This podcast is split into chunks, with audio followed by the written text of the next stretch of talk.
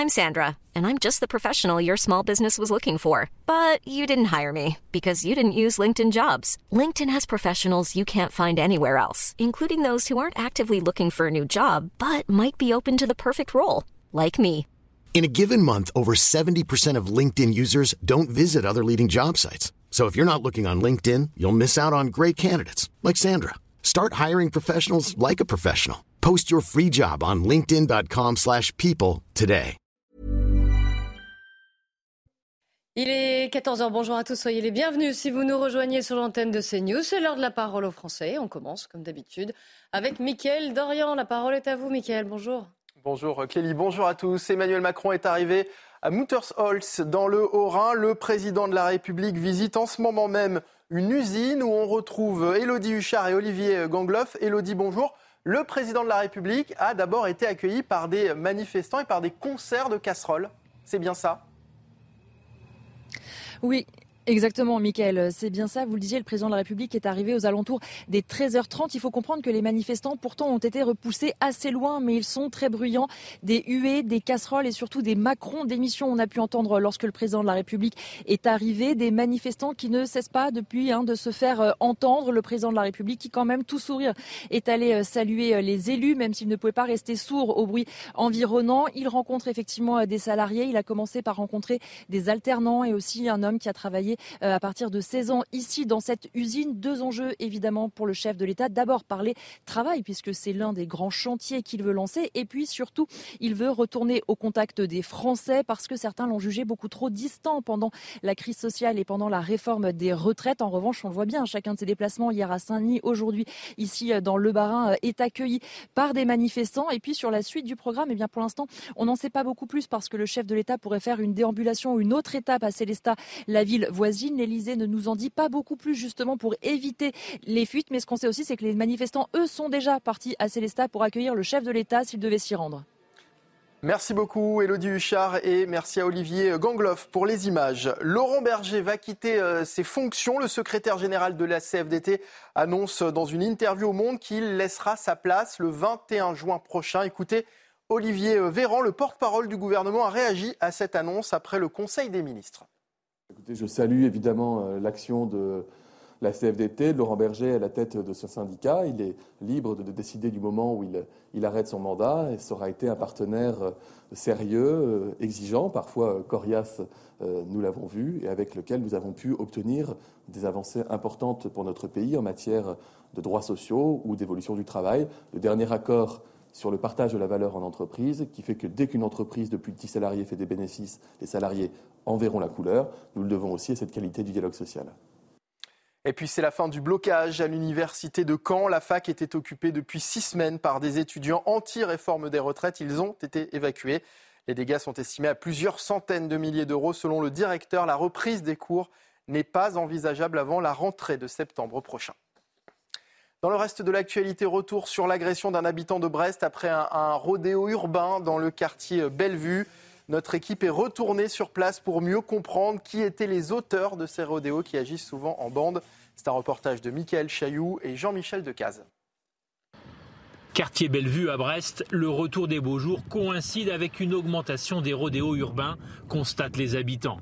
Souvent en toute impunité car les policiers sont très mobilisés sur les manifestations du centre-ville. Ah, moi j'étais au rez-de-chaussée, moi, moi il passe à côté de chez moi. Mais alors, ça fait quoi? Ça fait du, beaucoup de Ça fait du bordel. Soit c'est des véhicules qui, qui, vont être volés, euh, soit bon, volés dans les quartiers ou volés dans d'autres habitations, soit ce sont des véhicules qui sont liés à des escroqueries sur un achat qui pourrait se faire sur un, un site de vente en ligne. Des deux roues très bruyants, parfois pilotés sans casque, mais pour des raisons de sécurité, les policiers ne peuvent pas appréhender les pilotes, souvent de jeunes adolescents. Ça peut être très jeune, en fait. C'est ça aujourd'hui le souci. Le souci, c'est que les collègues aujourd'hui, quand ils interviennent dans ce genre d'infraction, ils ont toujours la méfiance et l'anxiété en fait de, se retrouver face à des, jeunes qui peuvent avoir 14 ans. Hein, donc, euh, et, et c'est ça le risque en fait aujourd'hui. Dans un communiqué, le maire socialiste de la ville, François Cuyandre, interpelle le ministre de l'Intérieur, estimant que le manque d'effectifs de police à Brest ne permet pas de lutter efficacement contre les rodéos urbains. Et pour lutter contre ces rodéos urbains, une question qui revient, faut-il autoriser les policiers à effectuer des courses-poursuites contre les auteurs de ces rodéos? La réponse est oui pour 76% des Français selon notre dernier sondage CNews. 23% répondent non. Et on vous donne la parole justement dès maintenant avec Clélie Mathias. C'est parti. Bon après-midi sur CNews. Merci beaucoup, Mickaël. On se retrouve à 15h pour le grand journal de l'après-midi. On vous donne la parole et n'hésitez pas d'ailleurs à nous écrire, à nous envoyer des photos, des vidéos, votre témoignage. Témoin au pluriel at cnews.fr. On va parler d'une histoire triste. C'était fin janvier. Un adolescent de 15 ans, handicapé, a été gravement, très gravement molesté, agressé, frappé par un élève de son établissement, un collège du Cher, pour une vague histoire de place à, une table de cantine. Écoutez sa, mère, Marilyn Archieri, qui, Galopin, qui, euh, qui témoignait sur CNews, sur notre antenne. Il a eu une fracture du nez avec euh, déviation de la cloison nasale, donc il s'est fait opérer euh, une semaine après. Euh, il a eu entorse au niveau des cervicales. Mon plus jeune fils, euh, il n'a pas pu reprendre l'école tout en sachant que l'agresseur, euh, donc deux jours après l'agression, est revenu à l'école comme si de rien n'était en fait. le collège me disait depuis deux mois qu'il ne pouvait rien faire, même auprès de la gendarmerie. Hein. ça a été silence radio. J'ai passé je ne sais combien de téléphones, j'ai envoyé des mails. J'ai eu vraiment mais aucun contact. On est obligé de, remuer euh, tout ça pour avoir une réponse. Alors, euh, cette histoire soulève bien sûr plusieurs questions. La question de l'inclusion, la question du harcèlement aussi et la question de la sanction pour euh, les élèves qui euh, agressent. On va en parler avec Dean Belkayat, qui est président de Bleu Network et Bleu Inclusion. Et puis en plateau, je salue également Philippe Guibert et Guillaume Perrault. Bonjour. Bienvenue à vous. Monsieur, bonjour. Qu'est-ce que... Vous êtes très engagé sur ces thématiques. Vous avez été écœuré par cette histoire de, de Luca. Et je voulais savoir, qu'est-ce que, selon vous, cette histoire raconte? Qu'est-ce qu'elle soulève? Qu'est-ce qu'elle dit?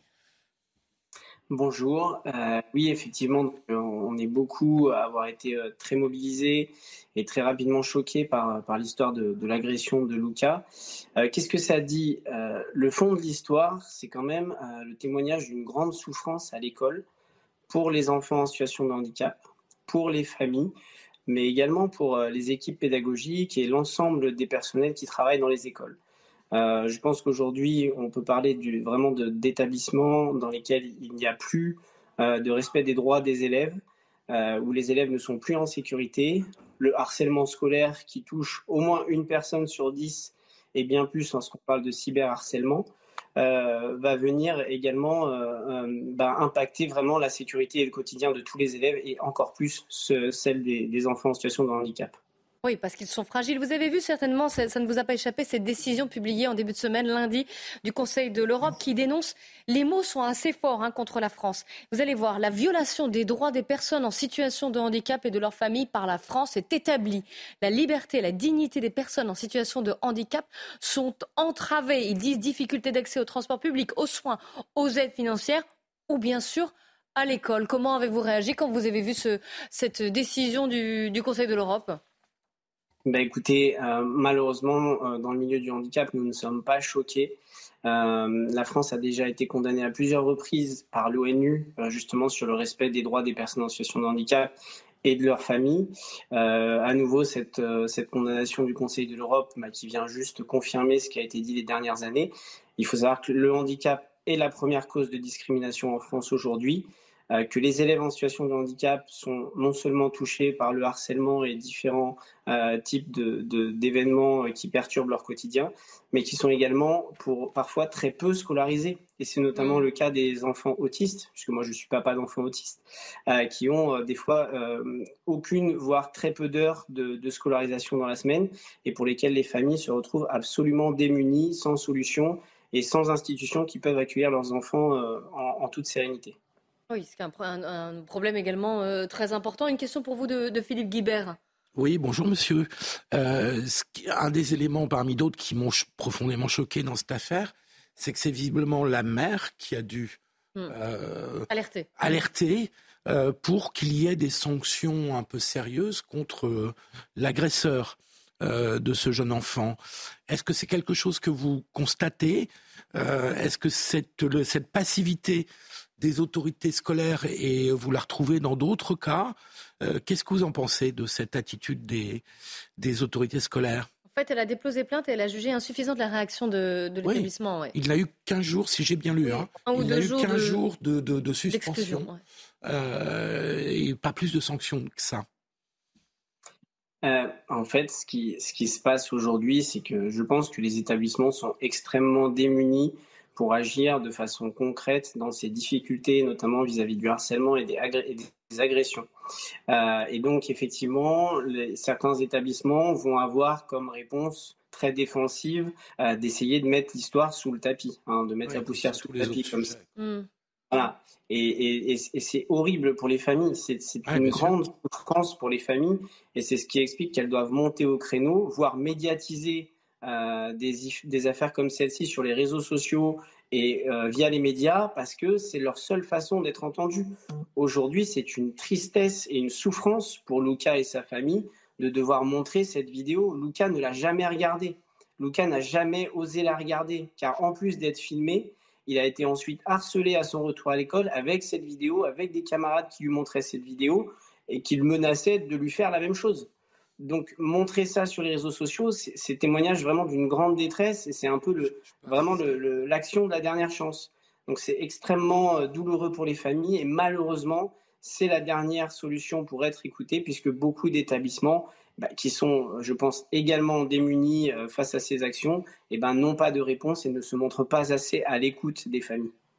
Mais, mais je, je, me permets d'insister, monsieur, parce que là, justement, on a une vidéo qu'on est en train de voir qui est, qui est horrible. Euh, qui, a été vue, qui avait été vue euh, des millions de fois, hein, qui, a été, vue, devenue virale. Beaucoup de fois. Donc, je veux bien que les autorités scolaires soient démunies, mais enfin, quand même, là, vous avez les éléments sur les réseaux sociaux. vous pouvez identifier l'agresseur. Enfin, je, comprends le, fait que les autorités scolaires puissent être démunies, mais quand même, hein, il y a une certaine limite. Enfin, au bout d'un moment, on peut prendre des sanctions contre des, élèves qui se comportent de cette manière. Oui, et c'est important euh, de, pouvoir prendre des sanctions parce qu'aujourd'hui, ce qui se passe dans le cas notamment des harcèlements scolaires, c'est que la plupart, dans la majorité des cas, ce sont les enfants harcelés qui sont déplacés et qui doivent changer d'établissement. Absolument. Absolument. D'ailleurs, il y a le, ministre de l'Éducation nationale a dit qu'il faudrait faire peut-être quelque chose pour que ce soit l'inverse. Mais, mais sachant que c'est pas simple non plus, hein, euh, tout ça. Ouais. Non, non, mais sûrement, c'est pas simple. Enfin, la sanction, elle est simple à prendre. Euh, euh, est-ce que les parents ont été convoqués? Euh, Les parents, je parle de l'agresseur, hein, quand même. Est-ce que le gamin, une journée de suspension? Mm. C'est pas beaucoup comme sanction, quand même, je trouve. Oui, et quand on voit la, violence, avec des coups. Quand on voit aussi, d'ailleurs, la passivité des personnes qui sont autour. mais ça interroge. Ça, interroge beaucoup et mm. c'est profondément choquant. Mm. Une question pour, pour vous de, de Guillaume Perrault. Oui, monsieur, moi j'aurais une question qui est vraiment très, très simple. Il y a des polémiques incessantes. Je ne vous apprends rien pour savoir si la violence augmente ou pas en France.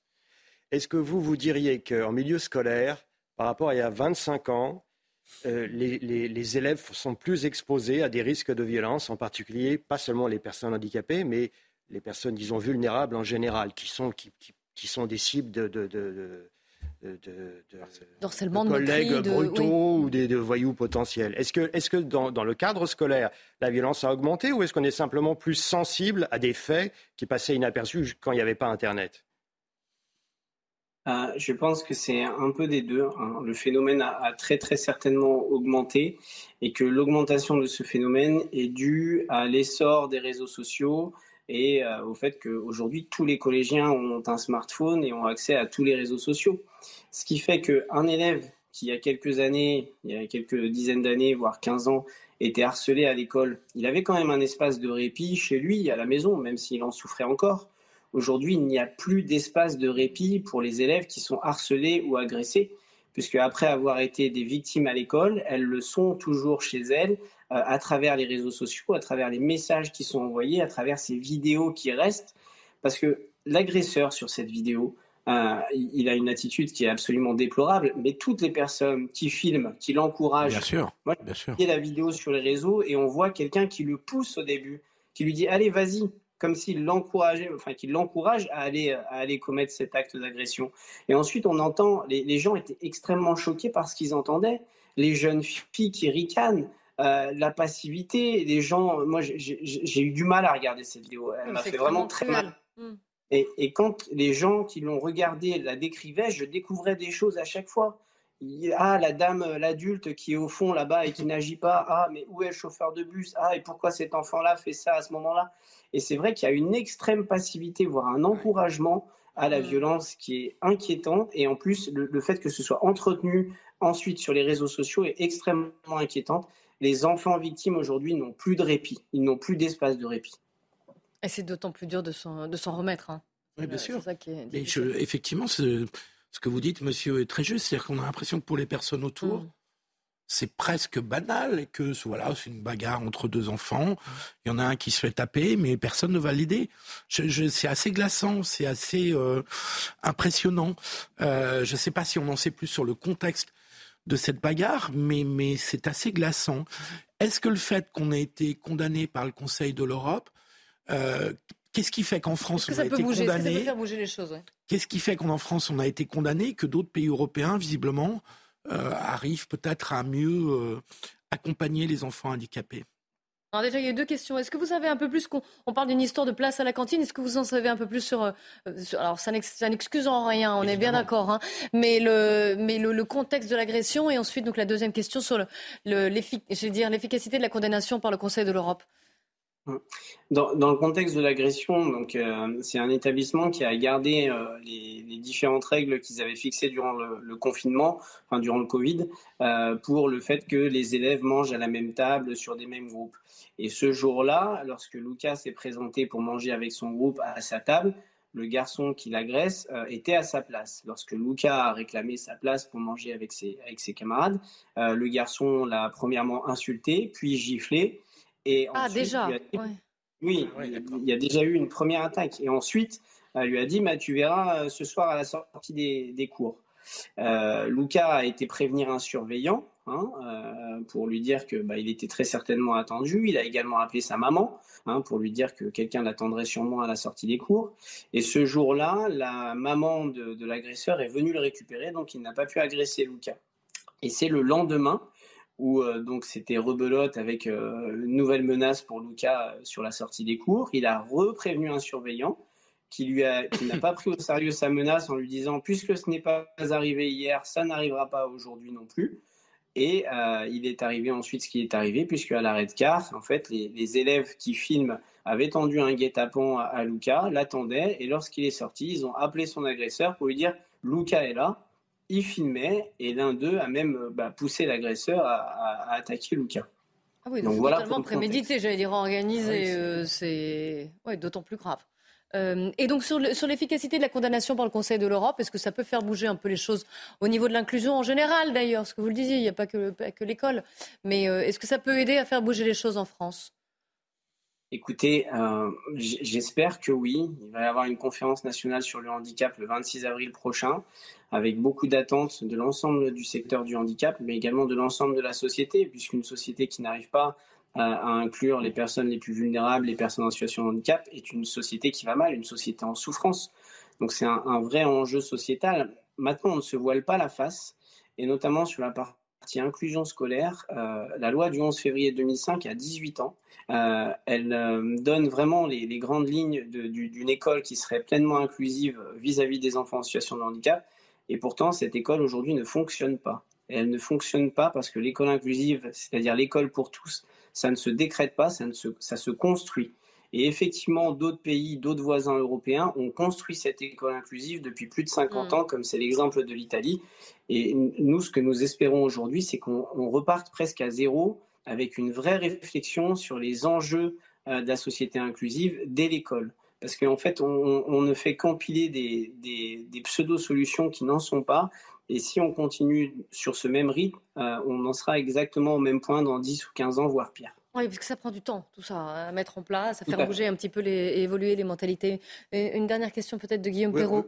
juste deux petites remarques. D'abord sur le Conseil de l'Europe, sans lui manquer de respect, rappelons qu'il y a dedans des pays comme la Russie ou la Turquie qui ne sont pas des modèles pour la défense des libertés individuelles. Sur l'inclusion non plus. Et que donc, et que donc je ne pense pas que les pouvoirs. Pas leur priorité, on va dire. Je pense pas que les pouvoirs publics français attachent une très grande importance à ce qui est juste un blâme moral sans portée juridique. Hein, ce genre d'instance sur la plainte qui donne des, mm. Et qui prennent des positions morales comme ça. Bon, je ne suis pas sûr que l'argument soit, soit vraiment très, très décisif. Ce qui, est très délicat comme sujet, c'est les causes de l'augmentation de la violence sur, mm. le, sur le long terme depuis des décennies.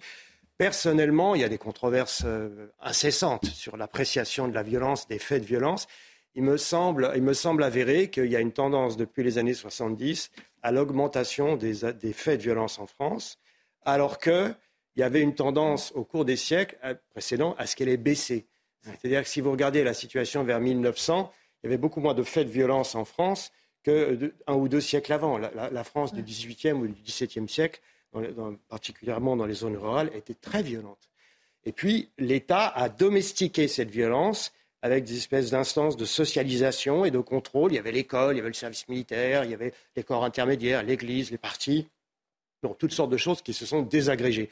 Donc, euh, ce, qui me paraît dramatique, c'est qu'on ne parvienne pas en France à se mettre d'accord sur une, euh, évaluation euh, qui, puisse faire consensus sur l'évolution de cette violence dans le long terme. Parce que ça me paraît un préalable pour après proposer des solutions. Et pour agir.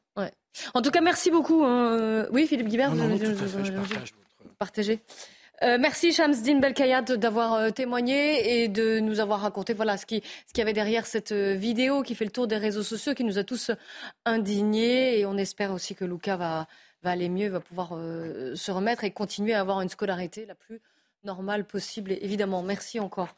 On, va euh, on va changer de sujet. Vous savez qu'Emmanuel Macron a repris son tour de France, j'allais dire. Il sera demain dans l'Hérault, il est aujourd'hui en, Alsace. À chaque fois, des manifestants euh, viennent semer le trouble. À l'instant, Emmanuel Macron, parce qu'il avait été accueilli par un concert de casseroles, par différentes banderoles, il vient de dire, voilà, ce n'est pas le... il juge que ce ne sont pas des casseroles, je cite exactement, qui feront avancer la France. Alors, les casseroles, on les a entendues déjà lundi, après l'allocution euh, de ce même Emmanuel Macron, du président de la République, après la promulgation du texte controversé sur la réforme des retraites. On a entendu des casseroles, il y a eu aussi des manifestations sauvages. Il y en a eu à Paris, il y en a eu à Lyon, il y en a eu à Rennes, il y en a eu à Caen aussi.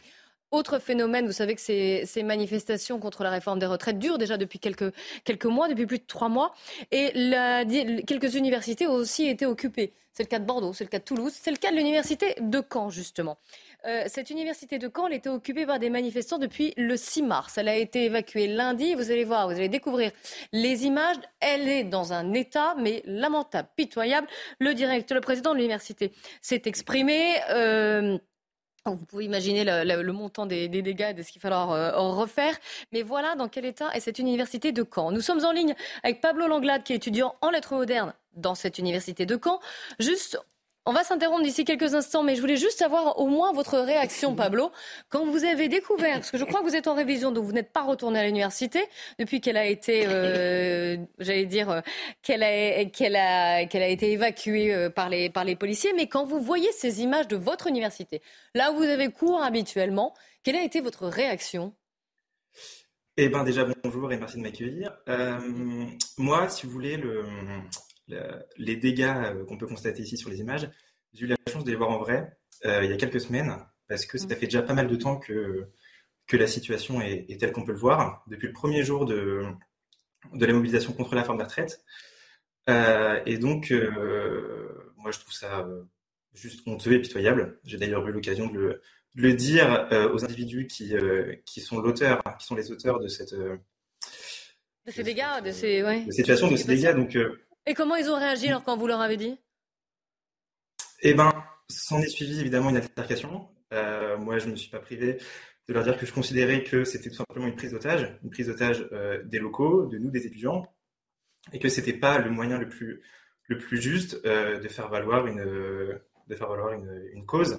Évidemment, après, je sais que l'université est mue par une tradition, par un, un, fantasme révolutionnaire depuis 68, et puis et puis encore au-delà, et ça, ça, existe encore aujourd'hui, hélas. Mais euh, oui, moi, en, tant qu'étudiant, j'en suis, euh, j'en suis la victime, la victime collatérale. Alors rassurez-vous déjà, vous n'avez pas, vous dites que ça a dégénéré en altercation, il n'y a pas eu de, problème de, j'allais dire, de, de coups et vous n'avez pas eu de, de problème Non, non, c'est uniquement euh, verbal, je vous rassure, mais, Mais, euh, mais ça reste choquant. Et, dites-nous, parce que là, l'université est occupée depuis le 6 mars, elle a été évacuée là, lundi. Euh, vous avez eu cours depuis le 6 mars? Alors justement, disons que cette situation, cette occupation d'un des bâtiments, ça fait planer sur euh, l'ensemble de l'université le, risque que cette, cette, mobilisation, cette occupation des lieux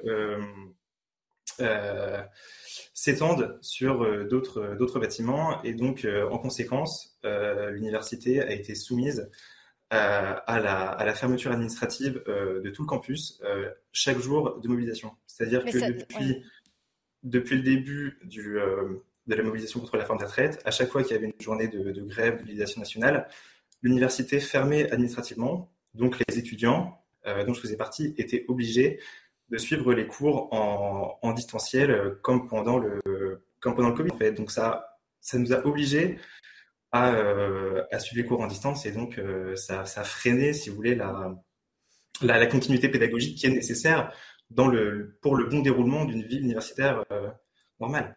On le comprend, hein, on le comprend évidemment. On va continuer d'en parler. Euh, Pablo Langlade, vous restez avec nous.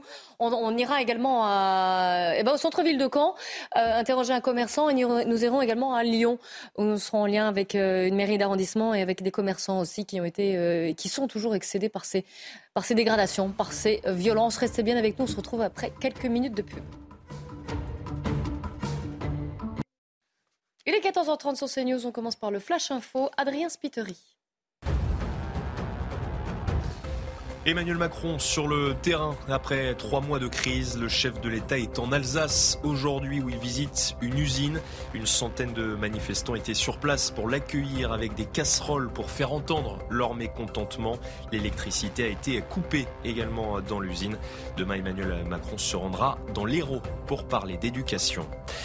Lyot veut abroger la réforme des retraites. Le groupe centriste souhaite déposer une proposition de loi. Les parlementaires socialistes ont déjà proposé un texte en ce sens. Le groupe Lyot était à l'initiative d'une motion de censure transpartisane. Elle avait échoué à neuf voix près. Et puis Carrefour autorise 12 jours d'absence par an pour ses salariés souffrant d'endométriose, une affection qui touche une femme sur dix. La mesure est soumise à la présentation d'un document attestant de l'invalidité. Le PDG du groupe dit vouloir faire progresser les droits des femmes.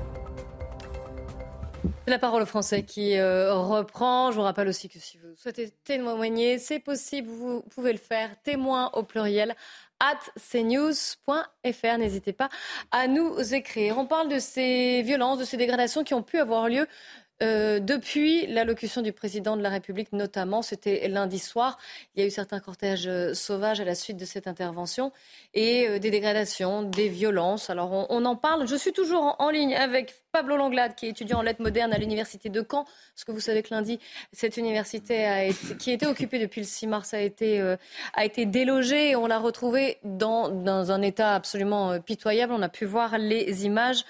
Pablo, qui est de retour, est toujours en ligne avec nous. Nous sommes également en ligne avec Amandine Millot, qui est directrice de la pizza de Nico, à Caen, toujours. Euh, et qui a été, euh, qui a été, bonjour madame, qui a été euh, ciblée aussi par des dégradations. Nous irons également à Lyon où nous sommes en ligne avec Julien Dratler, qui est gérant de la société Investissimo à Lyon. Et nous sommes en ligne avec Romain Billard, qui est conseiller municipal du 6e arrondissement de Lyon. Bonjour également à vous. Romain Billard, d'ailleurs, je vais commencer avec, avec vous. Il y a eu de nombreux dégâts dans la ville de Lyon hein, après cette intervention et cette allocution d'Emmanuel Macron. Racontez-nous un peu dans quel état de votre arrondissement, notamment, qui a été particulièrement touché, euh, était lundi soir. Oui, bah, merci de, me donner la parole. En effet, euh, ce qui s'est passé euh, lundi soir est un peu la suite de ce qui s'était passé jeudi dernier lors de la manifestation dont le parcours était dans le 6e arrondissement. Et en fait, lundi, euh, dans le sixième, euh, aux alentours de, 23h, 23h30, euh, on entendait un petit peu de, bruit, parce que j'habite évidemment dans le sixième et, et pas très loin d'où il y a eu les heures. Et en fait, c'est des, habitants et, des amis qui étaient à proximité, qui eux m'ont envoyé des vidéos où il y avait des débordements avec 200, 200 personnes, des personnes très jeunes d'ailleurs, qui étaient en affrontement avec, avec la police. Et en fait, on était à la fin d'un parcours euh, sauvage qui avait commencé dans le premier arrondissement, euh, où là aussi il y avait eu des dégradations. Donc, euh, le sixième arrondissement était un peu le, le, bouquet final avec des dégradations, des voitures brûlées, des magasins saccagés. et évidemment bah, beaucoup, de, dégâts et, d'habitants sous choc. Ah oui, on a vu, on a pu voir, bah on le voit d'ailleurs, hein, Investissimo, nous sommes en ligne avec Julien Dratler, le gérant de la société. On, voit l'état de votre vitrine. Hein. Racontez-nous. Oui, bonjour. Bah, pour reprendre un peu les propos de Romain Billard, nous avons été alerté dans la nuit de lundi à mardi aux alentours de 23h30 par euh, une voisine habitant l'immeuble ainsi que par notre système de, de sécurité. Et euh, malheureusement, on a pu constater des dégâts euh, euh vraiment, euh, c'est inadmissible. Arrive avec mon associé très rapidement sur les lieux et l'agence est entièrement fracassée, divers partout. Euh, la police qui est arrivée, mais uniquement pour euh, faire preuve de présence, malheureusement, puisque c'était déjà trop tard. Euh, et le quartier, je pense, qui cristallise un petit peu l'envie des casseurs d'en découdre avec ce quartier du sixième, soi-disant, qui représente un peu la bourgeoisie lyonnaise. pour autant, nous sommes tous dans le quartier, ceux qui travaillent en tant qu'actifs, commerçants et artisans de petites sociétés. On, on, se bat au quotidien pour gagner notre pain, entre guillemets, et en quoi on, peut être un, un fusible du gouvernement ou de l'État euh, et en quoi euh, saccager euh, une agence ou un autre commerce pourra aider ces gens-là à faire passer leur message. oui, c'est aussi le fruit de votre travail, bien sûr. Mm. C'est le fruit de notre travail. C'est un combat quotidien, c'est un sentiment maintenant d'insécurité, mais également euh, de, révolte, puisque finalement euh, l'État n'apporte absolument euh, aucun, aucune protection. Nous, on ne demande rien. Vous savez, les indépendants, on se bat, on n'est pas des subventionnés, on se lève tous les matins, on paye beaucoup d'impôts et de charges parce qu'on est là pour, pour réussir du mieux du monde et avec nos petits moyens. Et on a, à défaut d'être aidé par l'État, au moins pas besoin d'être, encore une fois, le, la conséquence de mesures gouvernementales qui n'écoutent évidemment en général pas le, les revendications du, peuple. Mais là, c'est même plus le peuple, en fait, c'est simplement euh, des hordes sauvages qui sont là uniquement pour profiter d'un lieu de passage finalement qui euh, laisse libre cours à, leur haine et, au désordre. Ah oui, pour vous, c'est pas du tout. En fait, la réforme des retraites est un, est un prétexte pour vous. Là, c'est alors, vous savez, euh, depuis bien longtemps, on sait tous que dans toutes les manifestations, elles sont infestées de casseurs, quelles que soient les revendications parfois légitimes des manifestants. Euh, eux ne savent même pas de quoi on parle. Euh, D'abord, on peut reprendre le sujet sur les retraites, mais euh, ce pays manque euh, manifestement de, de, pédagogie pour comprendre l'objet de la, la, réforme des retraites. Et ça, c'est encore un autre débat, on va pas en parler maintenant. mais non, non, les manifestants, c'est une chose, et les bien distinguo entre ceux qui manifestent pacifiquement, évidemment, et ceux qui sont là uniquement pour profiter euh, euh, d'un espace, justement, pour venir écasser. Euh, et nous sommes qu'une victime parmi d'autres, et, on s'y attendait malheureusement. Donc, hmm. on y a échappé la semaine passée, et on, s'y attendait malheureusement. Donc là, c'est vrai que on est à la fois consterné, impuissant et contraint de faire avec, parce que nous n'avons pas de plan B. Donc, euh, on va là, se relever. Là, votre, votre, euh, votre agence, elle est fermée? Elle est complètement fermée. Euh, hier, on a une société qui est venue rapidement pour apporter une protection tout à fait temporaire, avec, comme vous le voyez partout maintenant, des, des, des, planches de bois. Donc, bientôt, la belle ville de, de Lyon sera uniquement des, des commerces flanqués de, de, palissades de bois. Donc, c'est un pays qui, qui, qui, vers le bas, malheureusement, et on songe même nous parfois à, faire autre chose ou aller dans d'autres villes. Ah oui, on vous sent écœuré en tout cas, monsieur. Euh, d'un point de vue population, il faut savoir quand même que la ville de Lyon, pour la première fois, connaît un, un exode de sa population, mm. qui est complètement ahurissant. Euh, c'est une ville magnifique, et on a plus de 15 000 habitants dans la ville. Donc c'est tout à fait nouveau, et euh, ça démontre bien que les gens euh, ne sont plus euh, en, en, sécurité, n'ont plus l'envie de venir euh, sur Lyon, s'installer sur Lyon à cause de tous ces phénomènes. Donc euh, nous, euh, on va s'en relever, encore une fois, parce qu'on n'a pas le choix. On a connu plusieurs crises. On, s'en relèvera du mieux qu'on pourra. On fera ce qu'on pourra. Mais c'est vrai que c'est c'est révoltant et, et, faire le fusible du, du gouvernement pour tous ces commerçants et, et nous-mêmes c'est une véritable, euh, c'est un sentiment d'échec et de frustration. c'est un, crève-cœur, bien sûr, c'est un crève-cœur. Je vais donner la parole à votre municipalité. À Romain Billard, vous avez entendu les propos d'un de, de, vos commerçants, finalement, d'arrondissement. Et surtout, je voudrais vous faire réagir à la, à la mairie de Lyon, euh, un adjoint au maire qui, qui, lui, a dit, voilà, qui a rejeté la faute, finalement, sur le gouvernement, sur Emmanuel Macron. Qu'en pensez-vous? que c'est une fois de plus de la facilité, c'est-à-dire que ça fait depuis deux ans, euh, alors le sixième arrondissement est, dirigé par la droite, hein, et donc nous on est un petit peu euh, otage euh, et dans l'opposition de, cette mairie écologiste, et en fait bah, c'est comme ça depuis deux ans. Ça veut dire que on arrive à la fin d'un processus qui est, qui est de la violence. hier, en effet, l'adjoint de la sécurité, adjoint sécurité de la ville de Lyon, la majorité écologiste a tenu des propos qui sont, euh, qui sont tout, bonnement choquants. C'est-à-dire qu'il il en appelle à la désobéissance, mais pas euh, à la violence. Mais je veux dire, la désobéissance, au bout d'un moment, euh, on arrive là aussi à des limites.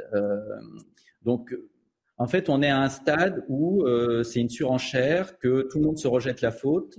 et puis, bah, pendant ce temps, ce sont les commerçants, les habitants, les élus, les associations qui trinquent et qui, malheureusement, bah, ont des dégâts. je veux dire, ça fait depuis il y a eu jeudi dernier, il y a lundi donc où il y a eu ces, manifestations sauvages, et il y avait déjà eu, euh, il y a déjà 15 jours, aussi des dégradations sur l'avenue de Saxe, où un, magasin Nespresso avait été pillé, où il y avait eu euh, euh, des, sociétés qui ont eu aussi leurs outils de, de travail cassés devant, devant les salariés. Donc il y, a, une majorité silencieuse qui aujourd'hui est otage de cette violence, et malheureusement, bah, la municipalité écologiste, elle est là à part pour dire des, choses qui embrasent encore plus de la violence, eh ben, au final, euh, ne, répondent pas. C'est-à-dire que le maire de Lyon, il a été complètement silencieux. Alors, il, a dit si je condamne euh, les violences qui ont, pu être faites sur la, sur la mairie du premier et sur le commissariat, mais il n'a même pas dit le mot mairie ni le mot commissariat. Il a parlé de service public. C'est-à-dire qu'on est là aussi dans des. On installe le fait qu'il y a euh, des services publics avec une consommation de services publics, mais il y a en fait trois, si je, peux prendre un peu le temps, pour moi, il y a trois victimes en ce moment. C'est à la fois donc l'espace public avec, on voit la case des abribus euh, avec les usagers. Il y a à la fois donc les propriétaires et, euh, et, les commerçants, donc toute la sphère privée qui est prise en otage par rapport à ça. Et puis il y a toute la partie symbolique des institutions avec les mairies d'arrondissement, la mairie du premier lundi, mais la mairie du quatrième il y a quelques semaines qui avait été aussi saccagée et les commissariats. Et mm. donc, au bout d'un moment, euh, quand vous avez euh, ces trois, euh, ces, trois entités qui sont touchées et qui sont, qui, qui, en fait ont l'impression, pour reprendre les, propos de Monsieur, c'est qu'on est en plus dans un, sentiment d'impunité. Et ça, c'est ça qui est le plus dramatique. Ça veut dire qu'aujourd'hui, les habitants, c'est ce qu'ils nous disent depuis. vous avez entendu Julien Dratler, hein, qui. Oui, oui, c'est ce sentiment d'impunité de se dire, bah, en fait, euh, qu'est-ce qu'on peut faire? Parce que les policiers, en effet, sont présents. Il y a de la, des forces de l'ordre. Le souci, c'est qu'il y, a ordre de ne pas intervenir plus que ça, moins qu'on soit sur vraiment de la violence physique. Mais sinon, il y a, il y a ordre de ne pas intervenir. Alors, plusieurs, questions, plusieurs, questions, pour vous. Alors, je vous rappelle que nous sommes en ligne avec Julien Dratler, qui est gérant de la société euh, Investissimo à Lyon, également donc avec Romain Billard, conseiller municipal du 6e arrondissement de Lyon, Pablo Langlade, étudiant en lettres modernes à l'université de Caen, et également avec Amandine Millot, directrice de la Pisa de Nico à Caen, qu'on va entendre hein, bien sûr euh, d'ici un instant. Hein. Ne vous inquiétez pas, Amandine. Je donne la parole à, Philippe Guibert. Je crois que vous vouliez réagir au propos du, euh, du conseiller municipal. Oui, tout à fait, monsieur. Bonjour. Euh, je comprends que le jeu politique local consiste à attaquer euh, son adversaire politique local. Mais enfin, l'ordre public qui n'est pas de la responsabilité des mairies, le service d'ordre dans les manifestations non plus. Et donc, euh, le maire, il ne peut pas grand-chose à ce qui se passe dans ces cas-là. Ce n'est pas la police municipale qui peut intervenir. Puis j'avais une autre une question pour les deux commerçants. Je mhm. voulais savoir s'il y avait eu que des dégradations ou s'il y avait aussi du vol. Est-ce que ces dégradations étaient l'occasion de vol ou bien c'était simplement de la dégradation, si j'ose dire, entre guillemets, euh, gratuite? Alors, Julien Dratler, déjà pour cette euh, première question. Alors bonjour, euh, nous concernant, n'est pas un commerce de détail, mais une agence immobilière. Donc, à part euh, nous voler des plaquettes de programme immobilier, il n'y avait pas grand-chose à voler. néanmoins, ils ont quand même tenté de rentrer et c'est le système d'alarme qui s'est mis en place et qui peut-être fait fuir les premiers.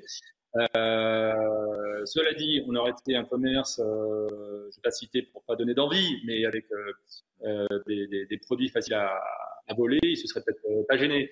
Donc Mm. quand ils sont capables de, de casser avec, avec un coup de hache, de pierre et une haine incroyable, je pense qu'ils auraient facilité à, à, à, pénétrer les lieux et à, à se servir, puisque c'était, le travail était déjà fait, entre guillemets.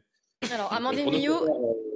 Euh, vol, mais. Euh, pas de vol, pour vous en tout cas, des dégradations. Amandine Millot, vous, vous êtes à Caen, vous, vous dirigez la, la, pizza de Nico. Racontez-nous ce qui, ce qui vous est arrivé et si vous avez eu des dégradations, peut-être des vols aussi. Alors nous, on a, on a eu la chance de ne pas avoir de dégradation euh, dans le restaurant.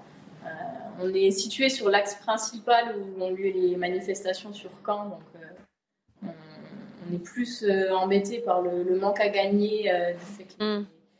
Les gens viennent moins dans le centre-ville forcément les jours de manifestation, surtout dû à la casse qui peut être faite, notamment sur les commerces. Je pense qu'il y, y a, pas loin d'une dizaine de commerces sur la, la rue Saint-Jean qui ont été touchés, où les vitrines ont été cassées ou, ou abîmées.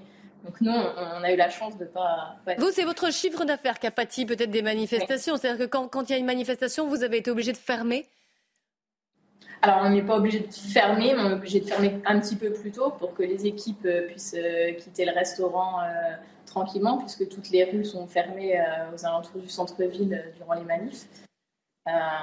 et après, bah, forcément, il y, y, a moins de monde sur le, sur le centre-ville, donc le manque à gagner est important sur ces, sur ces services-là. On perd à peu près 50% de, de chiffre d'affaires. Oui, quand même. une question de Guillaume Perrault préciser pour, pour quel interlocuteur oui, ah, C'est plutôt une remarque. Oui, une remarque. On est, est possible aussi. On est le pays des droits de l'homme, on ne cesse de rappeler qu'on est le pays des droits de l'homme. Dans la déclaration des droits de l'homme de 89, il est dit que le premier des droits, c'est il y a la sécurité dedans et le droit à la propriété qui est inaliénable et sacré. Ça, c'est dans le la déclaration des droits de l'homme de 89. Donc il est bon de le rappeler parce que je crois vraiment qu'on l'oublie beaucoup en ce moment. Il n'y a aucune justification à ces actes de violence et c'est navrant qu'il y ait dans une fraction de l'opinion une complaisance euh, envers ces faits. On a vu un slogan à l'université de Caen il y a quelques instants qui euh, résume bien la situation. Il y avait marqué tout détruire. C'est-à-dire qu'on a affaire à des, à des, des minorités violentes qui euh, réclament le droit de détruire sans être inquiétées. Sans être inquiétés. C'est ça qui est nouveau. C'est non seulement on veut détruire, mais on réclame le droit de ne pas être inquiété. Et ce qui me frappe, c'est que plus largement, pour une partie des contestataires de la loi, ce sont les autorités publiques elles-mêmes qui sont délégitimées, Hmm. qui sont C'est ce qu'a rappelé Romain Billard, Voilà. oui, en disant. Et pour moi, c'est le plus grave. C'est le plus grave. Chacun pense ce qu'il veut de cette réforme. C'est même plus le problème. Ce qui, ce qui me paraît euh, dangereux, très dangereux, c'est cette euh, volonté, ce désir de délégitimer les autorités publiques qui sont élues et qui nous gouvernent. Alors là, je vous pose des questions. Philippe Guibert, euh, Guillaume Perrault, Eric de Ritmaten aussi qui est avec nous, qui nous a rejoints. J'en profite pour saluer. Euh, Vous avez connu mai 68, c'était comme ça? J'avais 4 ans. Euh, 4 ans Est-ce que c'est. Pardon, je vous vieillissais. Je, je suis navrée, je vous vieillissais. Mais Ah, excuse, je vous paierai un café à la fin de Oui, l'émission. non, mais est-ce qu'on peut dire que c'était, que c'était comme ça mai 68 aussi Parce qu'on a des universités occupées. euh, il y en a eu, et beaucoup plus d'ailleurs, euh, à ce moment-là? Je ne sais pas si. Enfin, il y a eu des, des- des affrontements euh, très violents euh, à mai, 60 mai 68, On- notamment dans les rues parisiennes, dans certaines grandes métropoles de France, euh, entre étudiants et policiers. Il n'y a ceci dit pas eu de morts euh, en mai 68. Et donc, euh, je ne sais pas s'il y avait une telle agressivité à l'égard des, des commerçants. Parce que ce qui frappe, effectivement, et quelqu'un l'a dit dans nos- parmi nos interlocuteurs, c'est le sens de ces destructions. Enfin, ça n'a pas de sens. Non seulement ça n'a pas de sens, mais ça dessert la cause. J'ai le sentiment qu'en mai 68, mais c'est peut-être une illusion, euh, entre guillemets, c'était mieux avant, qu'il y avait une plus grande colonne vertébrale idéologique chez ceux qui faisaient mai 68 que chez ceux qui font ces dé- dégradations. Julien Dratler, donc, euh, qui gère la, la société Investissimo, disait mais on, euh, le- ça vise aussi le 6e arrondissement parce que c'est un, arrondissement dit bourgeois à Lyon. Oui, mais ça, ça Est-ce que derrière, il n'y a pas une idéologie, cette idéologie-là c'est, euh, Oui, mais que des quartiers bourgeois aient- soient visés euh, dans le cadre de manifs avec des groupes d'ultra-gauche ou d'extrême-gauche, c'est un grand classique. Je ne crois pas que ça soit spécifique à, à ce qu'on a connu là euh, en 2023. Éric de Ritmaten Une réflexion, une question. La, la réflexion, bah, je suis triste pour Lyon, que je connais vraiment très bien parce que j'ai de la famille là-bas. Quand je repense à Raymond Barre et à Gérard Collomb, qui ont quand même été des grandes personnalités, c'est une grande dégradation, ça vraiment on peut le dire. Maintenant, je me demande, c'est vrai, la police municipale qui est de plus en plus présente dans les villes, tout le monde se bat pour avoir de la police municipale, elle est inexistante. Donc là, c'est déjà une première question, ce qui n'est pas normal. Bien sûr qu'elle ne doit pas réagir, mais elle doit protéger. Et deuxièmement, quand je vois des inscriptions aussi bien à Paris qu'à Lyon du genre euh, salaud de capitaliste, alto riche, euh, mort au capitalisme ou suppôt du gouvernement, j'aimerais savoir la réaction que vous avez tous, enfin en tout cas monsieur euh, Dratler, parce que c'est pareil, vous savez, pour nous journalistes, hein, quand on défend une cause, on se fait injurier sur Internet. Il suffit de voir Twitter ou les réseaux sociaux comme LinkedIn et autres. Et c'est vraiment très désobligeant, je, tiens à le dire. Je pense que ça doit être pareil pour vous, la réaction que vous devez avoir. Alors, je vous demanderai des réponses courtes pour que tout le monde puisse avoir la, parole. Julien Dratler, puisque vous avez été interpellé par, euh, par Eric. Oui, par rapport à ces, euh, termes anticapitalistes, euh, si notre société, encore une fois, capitalise, le, capitalisme à tout prix, j'en laisse à penser, mais c'est complètement, euh, complètement faux. On est là, on a vocation, nous, à, à, loger les gens, euh, à apporter un toit des primo-accédants, à, à, aider, justement, on parle du sujet des, des, retraites, des solutions en termes de compléments de, de retraite. Euh, donc, on est là, au contraire, pour enrichir nos, clients, leur trouver des, solutions. On n'est pas des spéculateurs, on ne rien. Euh, on représente euh, plutôt une utilité publique, je dirais, de, de, une fois, en tant que conseil en, en investissement immobilier pour apporter des, solutions. Et en aucun cas, on, est supposé représenter quoi que ce soit. Enfin, c'est nous donner trop d'importance, mais le, problème, il n'est pas là. Hein. Il y a, d'autres sujets mmh. qui, qui, euh, qui, sont au fond du, du, du sujet. Enfin, c'est pas le fond du problème. Ce qu'on représente nous, c'est plutôt la, la, crise sociale. Et euh, c'est plus général, en fin de compte. C'est plus profond que ça. Juste une remarque. J'ai le sentiment que c'est depuis la, bascule, elle est en 2016 au moment de la loi travail, où il y a commencé à avoir des dégradations. J'ai pas le souvenir, parce que pour le coup, j'étais un peu plus âgé.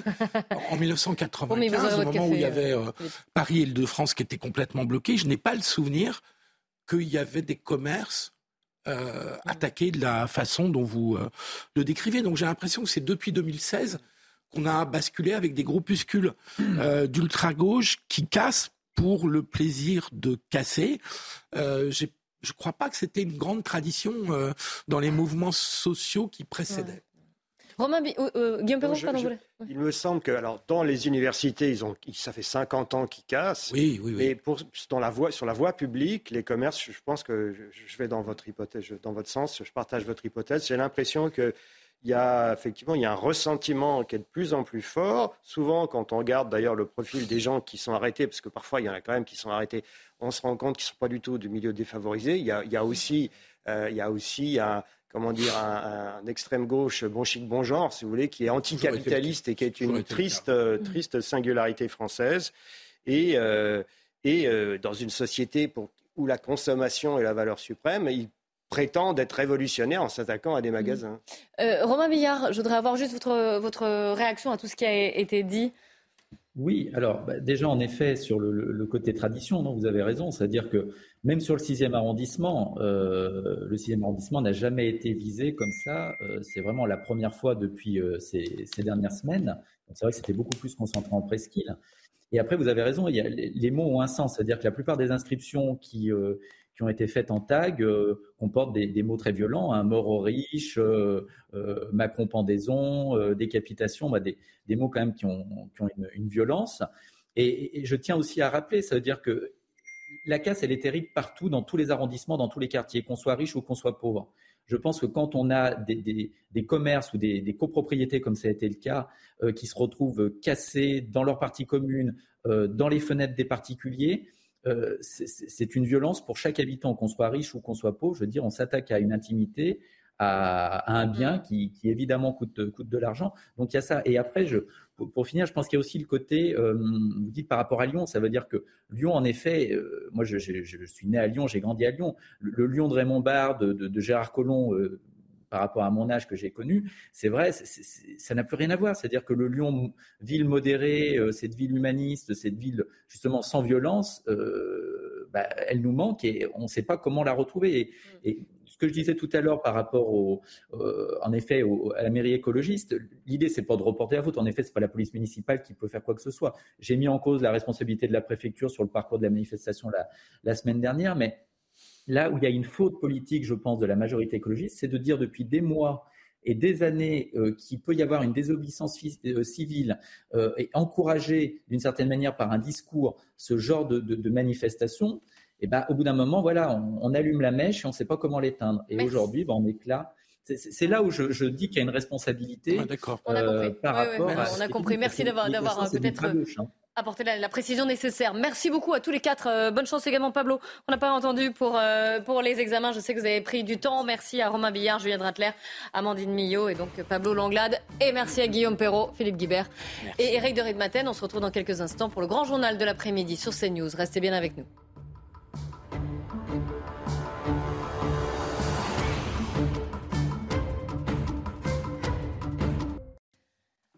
Il est 15h sur CNews. Bonjour à tous et bienvenue. C'est l'heure du grand journal de l'après-midi avec Mickaël Dorian et à la une cet après-midi. Emmanuel Macron au contact des Français. Après trois mois de crise, le chef de l'État est en Alsace aujourd'hui. Il visite une usine. Une petite centaine de manifestants étaient sur place pour l'accueillir avec des casseroles pour faire entendre leur mécontentement. Marlène Schiappa dans la tourmente doit fournir des explications concernant l'utilisation du fonds Marianne, ce fonds créé après l'assassinat de Samuel Paty, qui a pour objectif de financer des projets de lutte contre la radicalisation et l'islamisme. Les détails dans un instant, ce sera avec vous, Gauthier Lebray.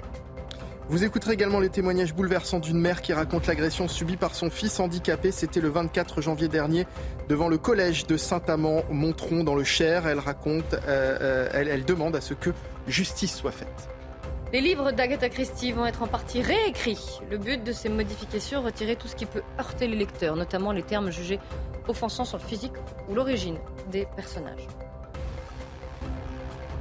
Emmanuel Macron est donc à Muttersholtz, dans le Bas-Rhin. Le chef de l'État visite en ce moment même une usine. Il a été accueilli par euh, les chants de plusieurs manifestants et par des bruits de casseroles. Regardez ou plutôt écoutez.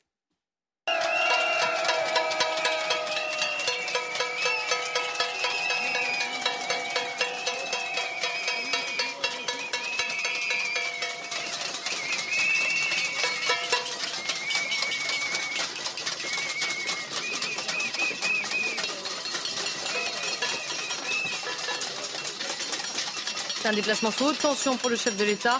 Retour sur cette visite avec Elodie Huchard et Olivier Gangloff. Une visite mouvementée pour le chef de l'État avec également une coupure d'électricité qui a touché l'entreprise où il se trouve et les maisons voisines. Le chef de l'État qui a parlé notamment euh, avec des alternants. Il a parlé aussi avec un salarié qui travaille ici depuis qu'il a 16 ans. Et puis Emmanuel Macron a pris la parole de manière un petit peu improvisée. Il a parlé euh, salaire, travail. En revanche, pas un mot de la réforme des retraites. Le chef de l'État ensuite qui s'est dirigé vers les journalistes et interrogé sur les bruits euh, autour de cette entreprise. Il dit ceci. Ce ne sont pas les casseroles qui la France. On peut peut-être relancer l'industrie des casseroles, ironise-t-il en disant mais moi je n'ai pas le droit de m'arrêter. Selon lui, les manifestants ne cherchent pas à parler mais simplement à faire du bruit. Il faut laisser faire et il passe à autre chose, dit-il. Il assure le chef de l'État qu'il sera toujours aux côtés des Français. Et puis, il a eu un mot de soutien pour sa première ministre. Il explique qu'évidemment, Elisabeth Borne a toujours toute sa confiance. Des messages donc qui sont compliqués à faire passer pour le chef de l'État quand ce premier déplacement est marqué par les huées et les bruits de casseroles autour de l'entreprise Matisse. Elodie Huchard en Alsace à Muttersholtz et les images sont signées Olivier Gangloff pour CNews. Laurent Berger va quitter ses fonctions. Le secrétaire général de la CFDT a confié dans une interview au Monde qu'il laissera sa place le 21 juin prochain, une annonce à laquelle Emmanuel Macron a réagi depuis son déplacement. On l'écoute. Je sais très bien euh, quelle est sa position et je la respecte. Euh, très honnêtement, c'est quelqu'un sous différentes conditions avec qui moi j'ai toujours très bien travaillé. Ce n'est pas un désaccord sur un sujet qui, vaut pour toute une relation. C'est quelqu'un pour qui j'ai du respect, oserais-je dire de l'amitié, avec qui j'ai toujours eu des discussions, d'ailleurs bien au-delà de, de, ses simples fonctions, de son mandat, sur aussi la vie euh, euh, et le reste de la société, qui a joué un, rôle, qui joue encore un rôle important dans un grand syndicat français. Et donc c'est plutôt du respect et de l'amitié. La fin du blocage à l'université de Caen. cette fac était occupée depuis six semaines par des étudiants anti-réforme des retraites et ils ont été évacués les dégâts sont estimés à plusieurs centaines de milliers d'euros. Marlène Schiappa dans la tourmente, la ministre doit fournir des explications au Sénat aujourd'hui à propos de l'utilisation du fonds Marianne, un fonds créé après l'assassinat de Samuel Paty pour financer des projets de lutte contre la radicalisation et l'islamisme. On en parle avec vous, Gauthier Lebret. Euh, Gauthier, le gouvernement a jusqu'à 18h pour livrer les documents demandés. Oui, c'est une demande des sénateurs euh, de gauche, de d'avoir en leur possession l'ensemble des documents sur ce fonds Marianne. Alors pourquoi il fait polémique? Effectivement, il a été créé après la mort de Samuel Paty. 2 500 000 euros qui devaient financer des associations qui luttent contre euh, les différentes formes de euh, séparatisme. Or, cet argent serait mal distribué. Euh, il concernerait quasi exclusivement quatre entités euh, seulement. Il permettrait eh bien, de rémunérer des anciens dirigeants, notamment Mohamed Sifawi, euh, sur l'une de ces euh, entités, l'une de ces associations. Donc forcément, ça fait polémique, surtout que certains de cet argent, une partie de cet argent aurait servi à financer des vidéos YouTube très peu regardées qui visaient à critiquer les opposants du président de la République. Donc c'est pourquoi cette polémique prend de l'ampleur. Vous l'avez dit donc au Sénat on demande tous les documents. À l'Assemblée nationale, le groupe Rassemblement, national demande une commission euh, d'enquête. Et depuis que cette affaire a éclaté, Marlène Schiappa a fait le choix de garder le silence. Merci beaucoup, Coutier. Le témoignage à présent bouleversant d'une mère qui raconte l'agression subie par son fils handicapé. C'était le 24 janvier dernier devant le collège de Saint-Amand-Montrond dans le Cher. La scène a été filmée, publiée sur les réseaux sociaux et sa mère demande à ce que justice soit faite. Ce sont des images insoutenables.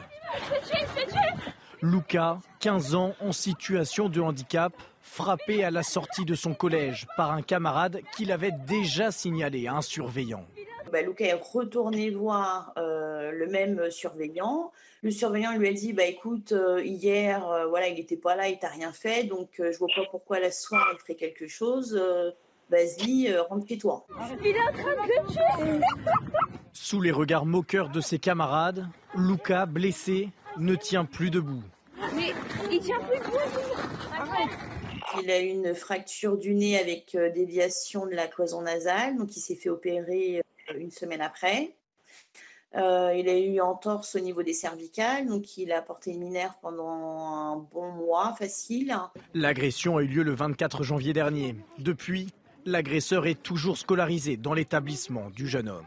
Il n'a pas pu reprendre l'école tout en sachant que l'agresseur, euh, euh, donc deux jours après l'agression, est revenu à l'école euh, comme si de rien n'était en fait. L'adolescent responsable a été puni d'une exclusion de l'établissement avec sursis. La famille de Luca a porté plainte. Une enquête de gendarmerie a été ouverte. On passe à la chronique écho avec Eric de Maten. Votre programme avec IG. IG, bien plus que du trading. Une équipe d'experts à vos côtés.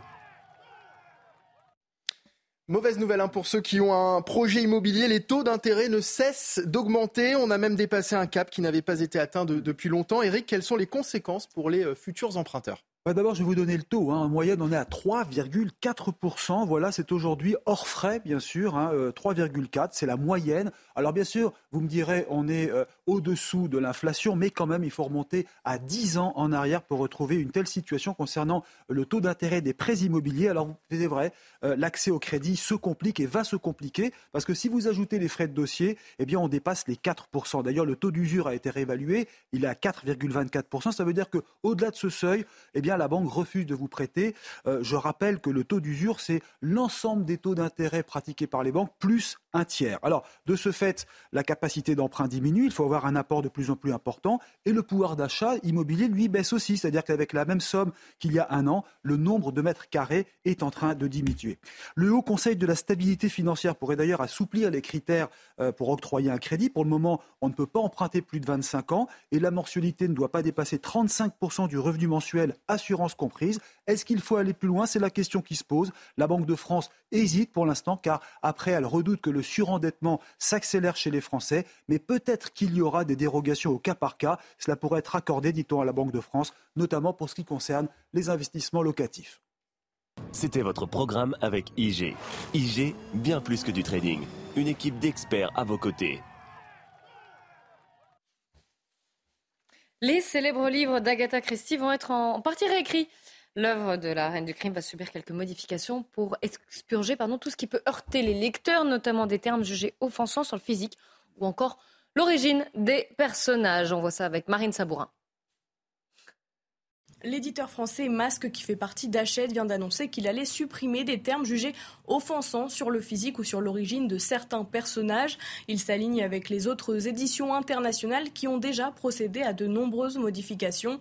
Dans La mort du Nil, par exemple, publié en 1937, où le personnage de Mrs. Allerton se plaignait d'un groupe d'enfants et se moquait de leur nez, eh bien, ce passage devrait être supprimé. Des changements sont également prévus dans La Maison du Péril, publié en 1932, un ouvrage dans lequel Hercule Poirot échange avec le personnage de Nick, euh, qui souligne qu'un troisième personnage est, je cite, un juif, bien sûr. Alors ce n'est pas la première fois que les livres d'Agatha Christie sont modifiés. En 2020, euh, le roman policier Les Dix Petits Nègres, un des plus lus et plus vendus au monde, a été rebaptisé Ils étaient dix. La décision avait été prise à l'époque par le petit-fils d'Agatha Christie et le terme nègre, cité 74 fois dans la version originale, est aujourd'hui totalement supprimé de l'édition française. Allez, un mot de sport pour terminer. Ce soir, le Bayern Munich reçoit Manchester City pour le quart euh, de finale retour de la Ligue des Champions. Une rencontre compliquée pour les hommes de Thomas Tourel qui s'était incliné 3-0 en match aller. Le match est à suivre à 21h évidemment sur les antennes de Canal. Votre programme avec Groupe Verlaine. Installation photovoltaïque pour réduire vos factures d'électricité. Groupe Verlaine, connectons nos énergies. En une phrase, Thomas Tourel résume la situation. It's pretty hard and it's a huge mountain to climb, as you say. Battu 3-0 à l'aller par Manchester City, les Allemands pourraient être tentés de se jeter sur le but adverse, mais ce ne sera pas le cas. Taking it step by step, which means, I said it before, taking it half by half and um, not get uh, it's it's uh, the, the challenge is uh, tough enough we don't need to to make it more tough by by constantly looking at the size of the mountain ne pas se disperser indispensable pour créer l'exploit à domicile et se qualifier pour les demi we need to believe. Of course, we believe in ourselves, but we don't want to be dreamers. Dreaming is like, for me, always like it's very close to sleeping. And if you cannot do one thing, you cannot sleep for one second. So we need to believe, and, and, and believing means that we, we have it in our own hands and we need to make things happen. Une lucidité qu'il faudra avoir à chaque instant pour ne pas s'arrêter en quart, comme lors des deux dernières saisons. C'était votre programme avec Groupe Verlaine. Isolation par l'extérieur avec aide de l'État. Groupe Verlaine, connectons nos énergies. C'est la fin du grand journal de l'après-midi. Dans un instant, le retour du débat sur CNews avec 90 minutes info. Nelly Denac et ses invités qui reviendra sur euh, la, euh, la, visite d'Emmanuel Macron dans le Bas-Rhin. Une visite chahutée, mouvementée. On en parle dans un instant. Vous verrez également les images.